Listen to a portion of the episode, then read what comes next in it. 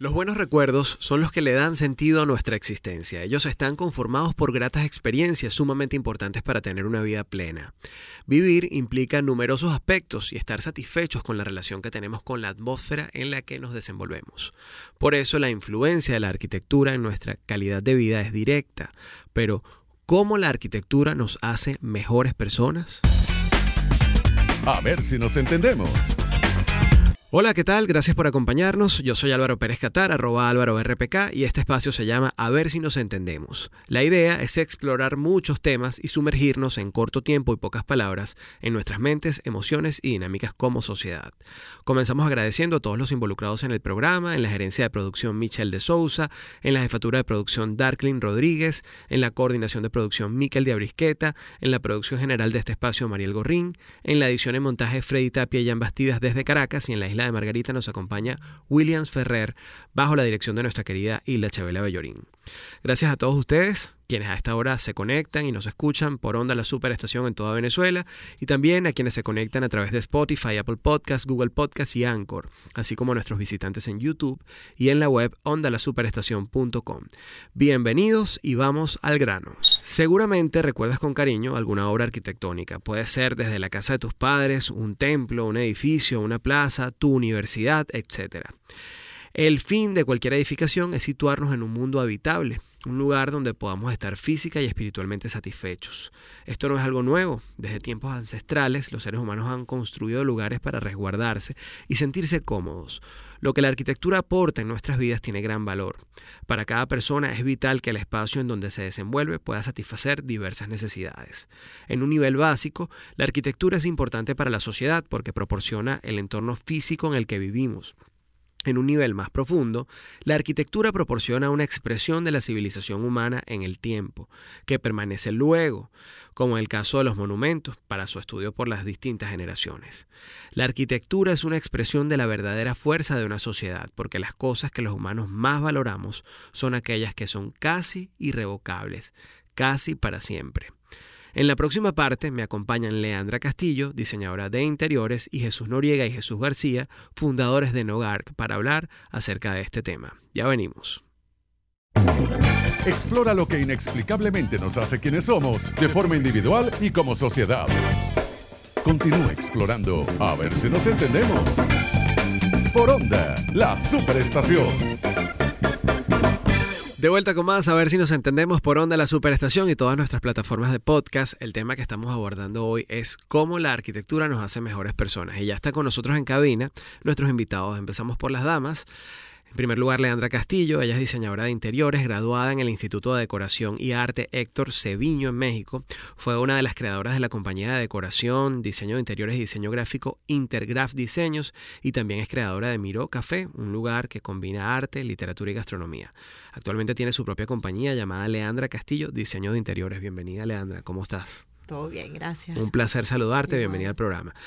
Nuestros dos invitados masculinos son Jesús Noriega y Jesús García, ambos arquitectos, actualmente líderes de la Casa de Arquitectura Nogark, además aliados de este programa. Ellos además constituyen un gran baluarte de emprendimiento en la isla de Margarita porque han sido responsables de múltiples proyectos arquitectónicos, no solamente en Margarita, sino también en toda Venezuela a través de Nogark. Bienvenidos ambos. ¿Cómo están? Gracias, Álvaro. Gracias, eh, Álvaro. Quisiera comenzar haciéndoles la pregunta por la que arrancamos el programa. ¿Cómo la arquitectura nos hace mejores personas? Vamos de adentro hacia afuera. Tú eres diseñadora de interiores, Leandra. Sí. ¿De qué manera viste tú que se transforma la gente cuando puede disfrutar de un espacio completamente distinto, que tú tienes la oportunidad de transformar desde tu perspectiva, tu concepto, el trabajo que tú haces como diseñadora de interiores? Bueno, la transformas totalmente, totalmente. Ok. Este, sobre todo cuando son este, casas que tú remodelas y puedes ver cuáles son los problemas que los habitantes tienen en ese momento o que quieren resolver. Eso es una de las cosas que más me impresiona cuando yo logro descifrar al cliente cuál es su problema, qué es lo que, qué es lo que pasa, por qué su casa no funciona.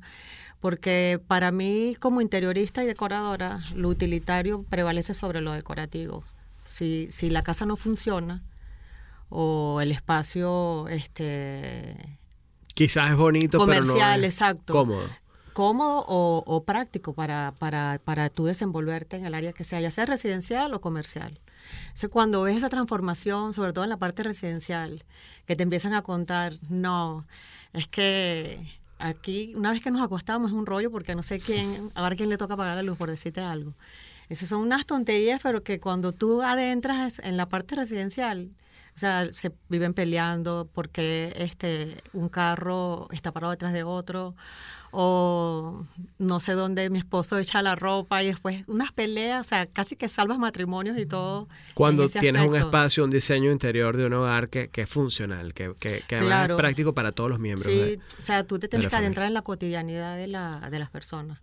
Y cuando es comercial, pues cómo es todo el conjunto de logística, cómo debería funcionar ese tipo de cosas. Ahora quisiera preguntarle a, los Jesús de Nogark, a los fundadores de Nogark, si están de acuerdo con esa tesis de que lo utilitario debe prevalecer sobre lo estético y cómo aún así es posible construir espacios que sean prácticos pero a la vez que sean hermosos, que sean agradables a la vista y además que puedas recordar en el tiempo, porque si lo pensamos bien, a veces estás en un lugar y, puede ser muy práctico, pero no lo recuerdas si no cuentas con algunos elementos que te permita eh, trascender en el tiempo. ¿no? Incluso esas infraestructuras que, que no cuentan eh, con esos elementos estéticos, hasta las tumban, pasa el tiempo, las tumban y nadie las recuerda. Mira, bueno, Álvaro. Jesús García. Sin duda, eso que acabas de decir es, es algo que puede ser eh, hasta cierto punto controversial. O sea, si lo estético prevalece con lo funcional, más sin embargo, hay muchos que, personas que dicen, bueno, mira, sí, prevalece la función ante que lo estético y a veces no, lo estético es primero. O sea, hay, siempre ha habido como una rivalidad en eso. Yo creo que es algo que va directamente relacionado. Es como la salud. O sea, la arquitectura es el reflejo de tu salud. Hmm. Si tu salud funciona, seguramente te vas a ver muy bien te puedes ver muy bien, pero a lo mejor tu salud no funciona y termina pasando situaciones como lo que acaba de decir Leandra. O sea, sí, la casa es bella, pero no funciona. Entonces, no es bella realmente porque se ya no la vas a ver con los mismos ojos. Yo creo que, sin duda alguna, la funcionalidad es lo primero y lo estético va a venir por casi que por, por, añadidura. Pues, o sea, eh, si todo está funcionando bien y todo está pensado de buena manera, ya lo estético es algo que va a estar. O sea, es como que tú, si estás en buena salud, o sea, si tú tienes buena salud, tú te vas a ver bien. Más allá de que de repente hayan personas que de repente digan, bueno, mire, no me, no me gusta el estilo de Álvaro, eso pasa, o sea, eso no significa que le vas a gustar a todos, pero lo importante es que tú estás bien, te ves bien y obviamente la gente lo va a saber, más allá de que de repente digan, no, bueno, no es mi estilo. O sea, lo mismo pasa con la casa. De repente una casa funciona muy bien, está muy bien armada, muy bien concebida. Más sin embargo, de repente no es mi estilo, pero yo voy a reconocer que es un muy buen proyecto y que está muy bien hecho y que estéticamente se ve bien porque está bien concebido desde el funcionamiento. Ahora, si uno revisa la historia de la arquitectura, sobre todo si visitas Europa, que, es que son ciudades que están construidas sobre la base de mucha historia, te das cuenta que la tendencia era mucho más elaborada en cuanto al diseño.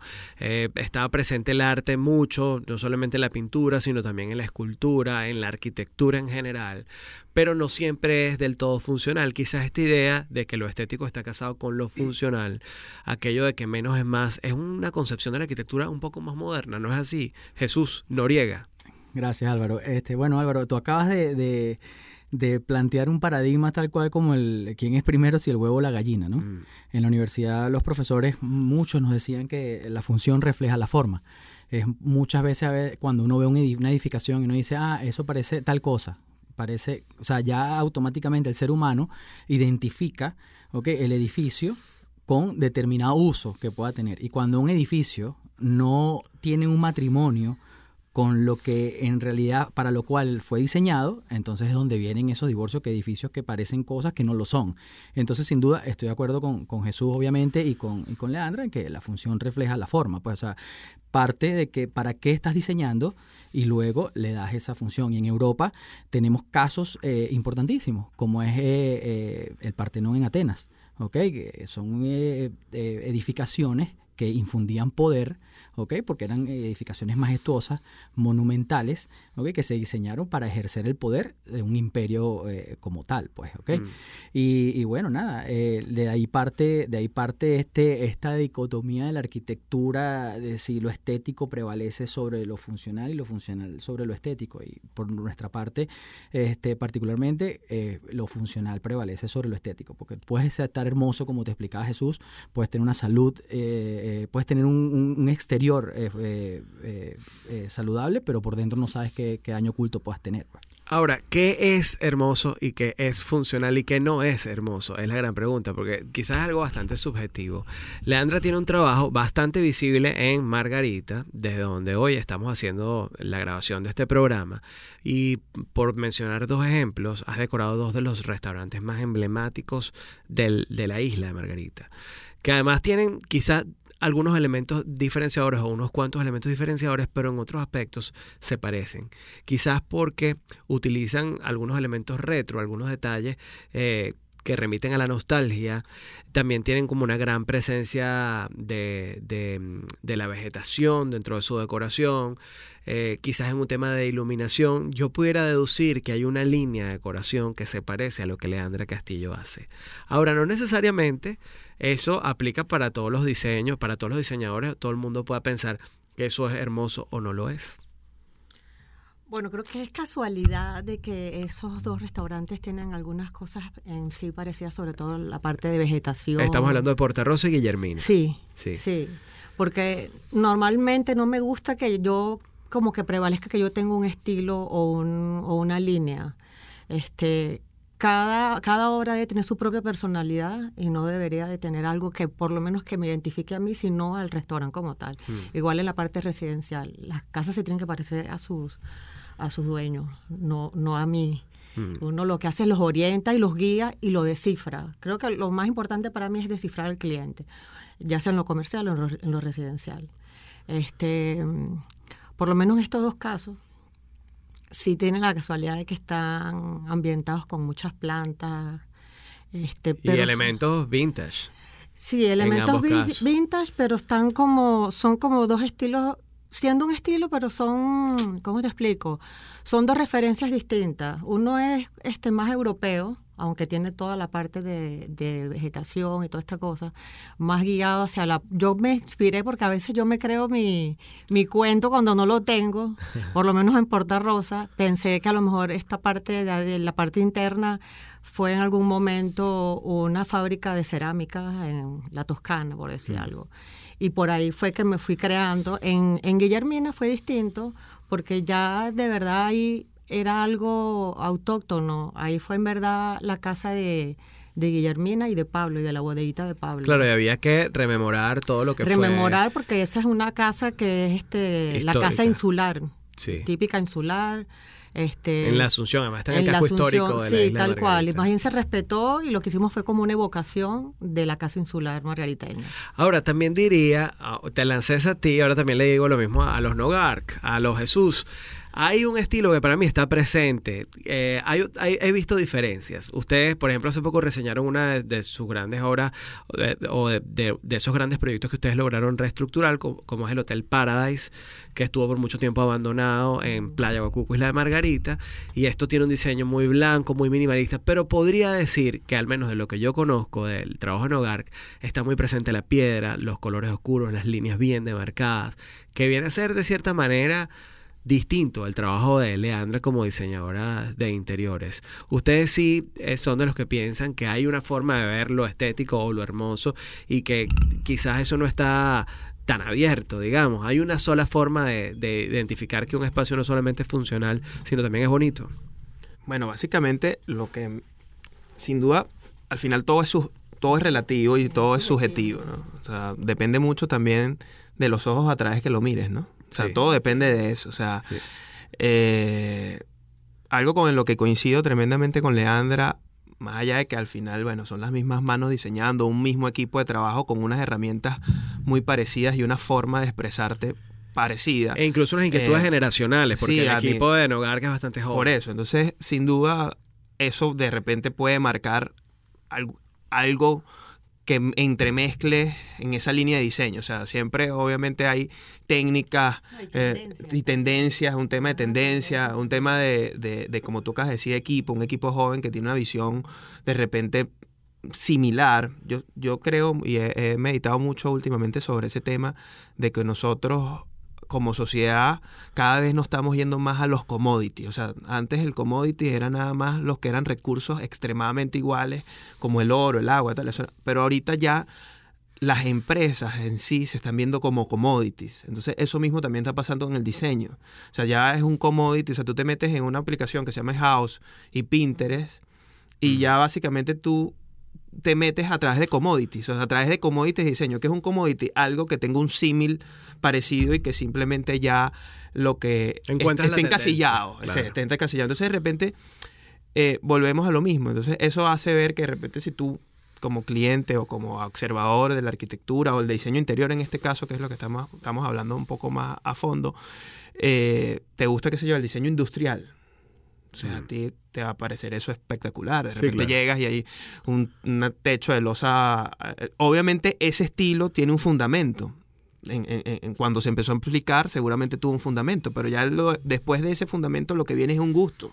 O sea, a mí me gusta es eso porque tú de repente no sabes por qué eso lo idearon así en un inicio, eh, ese fundamento, pero ya te termina gustando. Pero habrán personas que todavía no les gusta eso y dicen, ¿cómo yo voy a dejar la estructura a la vista? No, yo necesito plafonear, tal. Entonces ya ese estilo para esa persona, sin saber el fundamento, de repente es algo que está muy, muy mal logrado para su visión. Yo Entonces quisiera detenerme ahí.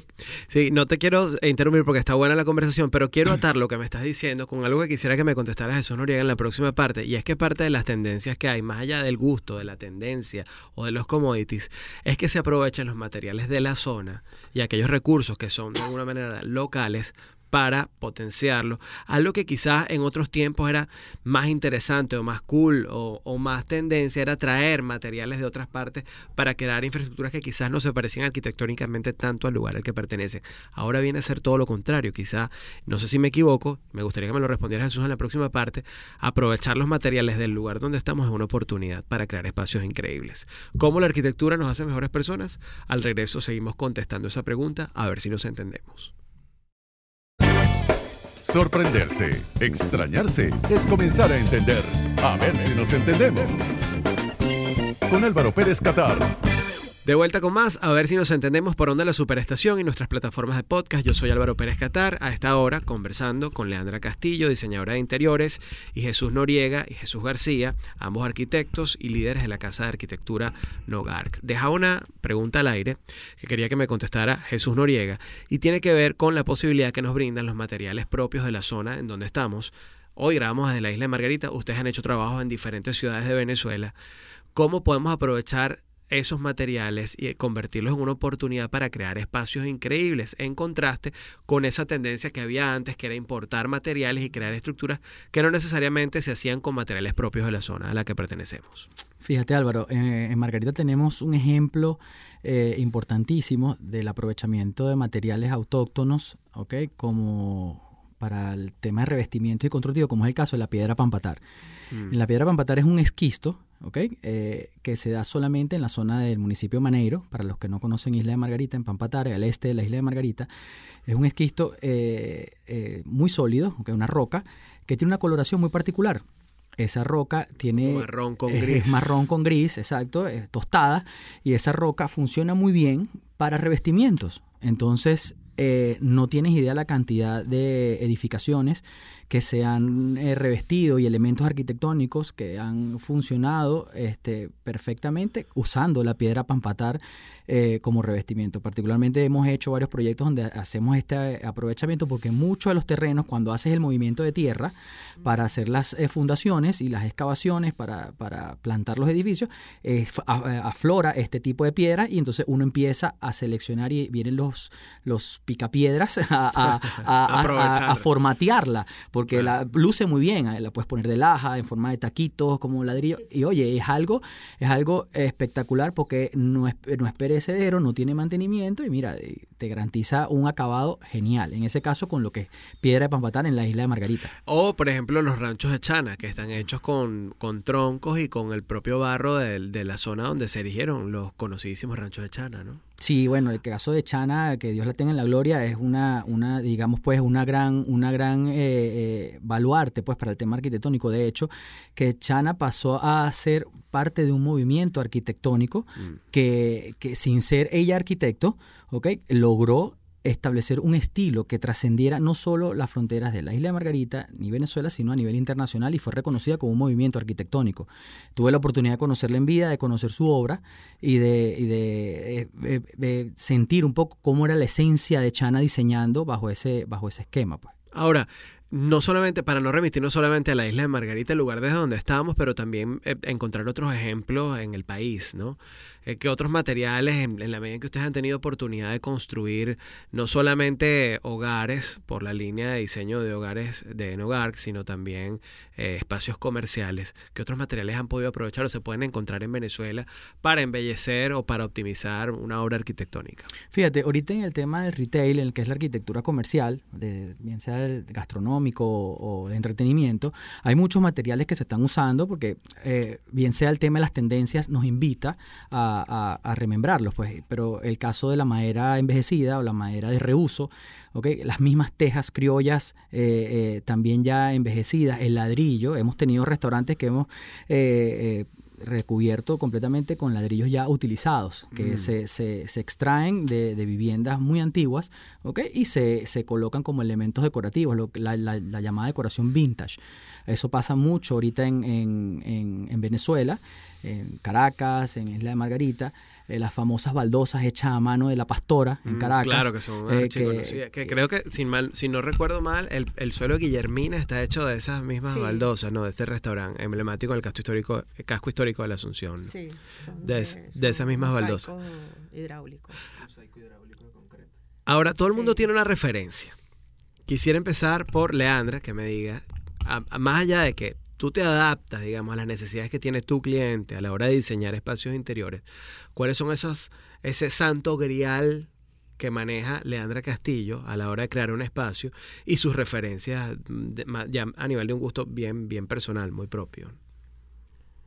Bueno, es que eso depende mucho también este, de, de cada caso, cómo conceptúas. Mm. Por ejemplo, ahorita estoy trabajando en, un, en una posada boutique en, en la Asunción y estuve que estudiar porque no quería hacer, porque como estamos hablando ahorita, es mucho la tendencia, siempre utilizando que si el cemento en las paredes, los ladrillos, quería hacer algo como distinto. Entonces estuve, me, me, me fui a estudiar y lo ubiqué en la época más o menos de Guzmán Blanco, hice como que se afrancesó mucho aquí ah, en toda Venezuela. Muy además espacios muy blancos también. ¿no? Sí, y también este, este fue la entrada de estos mosaicos, ¿no? Mm. Y tuvo como unos inicios, en la época en la que lo ubiqué, del Art Nouveau.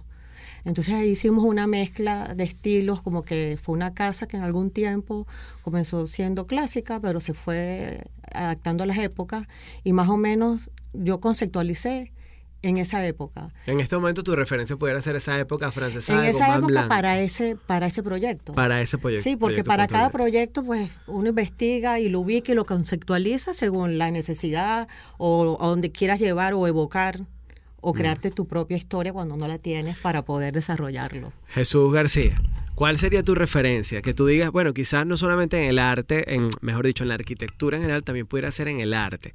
¿Algún nombre que me pudieras dar que tú digas, yo me inspiro mucho en este trabajo? Bueno, sinceramente, como dice Leandra, cada, cada, cada proyecto te, te, invita o te exige una investigación. Sobre todo cuando tienes el compromiso de verdad de lograr algo que vaya más allá de, de lo que tú consideres tu marca personal, ¿no? Porque en nosotros hasta cierto punto, sobre todo depende, nosotros en la oficina tenemos es, es, importante destacar que tenemos cuatro segmentos en la oficina. Entonces tenemos un segmento dedicado con un equipo que trabaja todo lo que son interiorismos residenciales, tenemos otro equipo que trabaja en lo que es interiorismos comerciales y tenemos otro equipo que hace desarrollo arquitectónico general. ¿no? Dentro de ese equipo de, de desarrollo arquitectónico general está lo que es todo lo que es residencial y todo lo que es eh, comercial, pero ya a nivel de arquitectura, o sea, edificios, casas, centros comerciales, hoteles, ¿no? Entonces, en cada segmento podríamos tener un referente. Eh, si me preguntas en el me preguntas en el, en el, en el segmento de, de, arquitectura, ah, para mí un referente que cada vez está más vigente es Norman Foster y es un referente que yo vengo siguiendo desde que era estudiante y ya era un arquitecto consagrado a nivel internacional que en vez de, de de caer desde aquella, de aquellos tiempos, que te estoy hablando ya de más de 15 años, lo que ha hecho al contrario es seguir evolucionando. Y bueno, casos importantísimos, bueno, fue el que desarrolló toda la ciudad de Apple ahorita, pues a nivel de esa referencia. Entonces, ¿cuáles son sus, cuál es la, la, la línea de Foster? Bueno, digamos que él empezó siendo en los años 80 eh, muy high-tech pero también ha ido evolucionando como ha evolucionado toda la humanidad en estos últimos 20 años. Pues en los años 80 veíamos como que el futuro demasiado lleno de cosas muy eh, ciencia ficción, eh, guerra de la galaxia. y Scream, ese eh, videoclip de Michael Jackson que tú te imaginabas toda una vida tecnológica. Exacto, entonces bueno, un referente de esa época, un referente de esa época a nivel arquitectónico de Foster es el edificio del HCBC Bank que tuve la oportunidad de conocer porque era mi referente estudiante que en Hong Kong y cuando llegué dije, wow, pues, o sea, porque parece un Massinger Z, pues para los que no son tan no son tan adentrados al tema arquitectónico, de repente, bueno, ¿qué, se parece el edificio? Un, edificio, o sea, hecho en los años 80, como de repente nos imaginamos el futuro en los años 2020, 2030, pero ahora estamos llegando a un futuro y tú ves la obra de Foster súper limpia, súper clean, súper espacios abiertos, sigue conservando el high tech, pero el high tech cada vez sigue siendo, se, ha ido migrando a lo más limpio, pues como la, como la tecnología. O sea, antes una computadora, mientras más robusta, mientras más colores, ahorita la Mac, por ejemplo, y toda esa línea de Apple, mientras más efímera es, mientras más limpia es. Entonces, él ha hecho eso mismo con lo que es la arquitectura. Para mí sigue siendo un referente.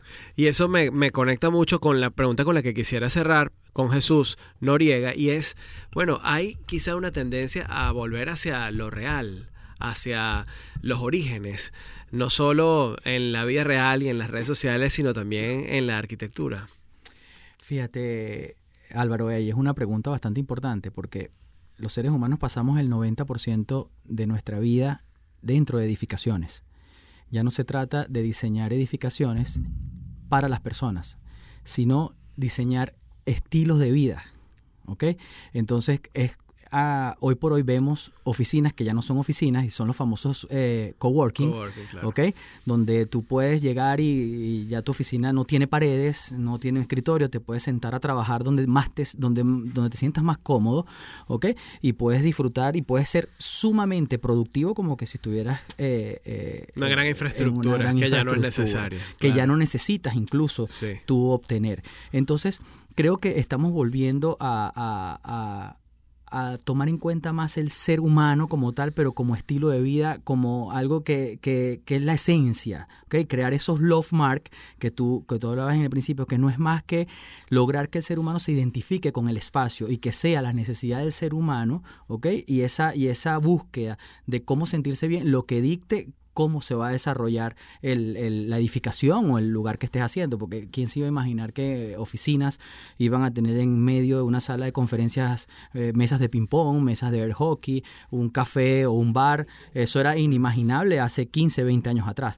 Entonces nos encontramos con esas tendencias ahora, ¿ok? Que hacen que todo se vuelva mucho más humano, más allá de la línea del diseño, porque puedes encontrar líneas de diseño bastante atrevidas hoy en día, como la línea de diseño de Zaha Hadid, que son líneas de diseño que desafían la gravedad, que desafían las formas, que son demasiado orgánicas, como Calatrava, eh, arquitecto español también, que son, que son eh, obras que desafían todos los preceptos físicos con infraestructuras eh, súper escultóricas, pero todo se traduce en la búsqueda de lo simple. Calatrava se, se caracteriza por ir a lo blanco, estructuras en forma de alas, eh, eh, inspiradas en la forma del ser humano incluso. Hay demasiadas cosas de las cuales hablar. Yo creo que este tema de la arquitectura da como para tres o cuatro programas más.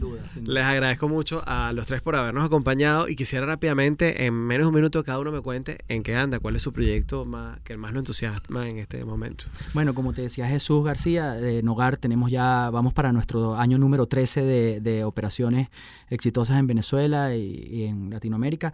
Eh, eh, tenemos cuatro divisiones de negocios, las divisiones de arquitectura comercial, arquitectura residencial eh, la división de diseño interior y la, y la división de arquitectura de edificaciones, donde tenemos eh, portafolios de hoteles, centros comerciales, y cada una de esas divisiones está activada haciendo muchos emprendimientos para, para, para grandes empresarios venezolanos. García, ¿cuál es la parte más divertida de todo ese trabajo? Rápidamente. La parte más divertida de mi trabajo de verdad es hacer amigos. O sea, los clientes siempre se terminan convirtiendo en amigos, más allá del tamaño, más allá del tamaño. eh, no sé por qué, porque en un principio no, mm, nuestra visión de empresa ha ido mutando. A un principio esta empresa empezó siendo una, una amistad que se transformó en empresa.